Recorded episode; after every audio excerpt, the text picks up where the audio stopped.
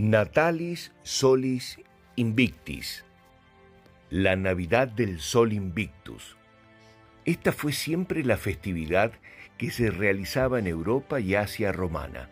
El encuentro lo hacían personas de cualquier creencia, porque se destacaba el solsticio de invierno, cuyo momento el sol comienza a vencer a la oscuridad más claramente los días serán más extensos y los cultivos ingresan a su mejor temporada.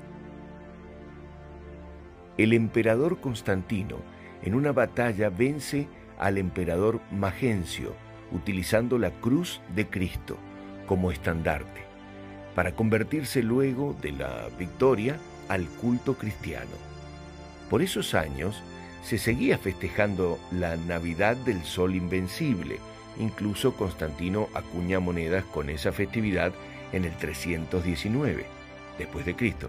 Pero una nueva victoria sobre Licinio en la batalla de Cibalis y un gran desarrollo de la fe católica empuja a la nueva religión a reemplazar al milenario culto del sol. Todos festejaban la fiesta del sol invictus y no otra hasta el 354 después de Cristo. El resto de la historia culmina en lo que hasta la actualidad se festeja en cada hogar de religión, culto o costumbre cristiana. Feliz Navidad.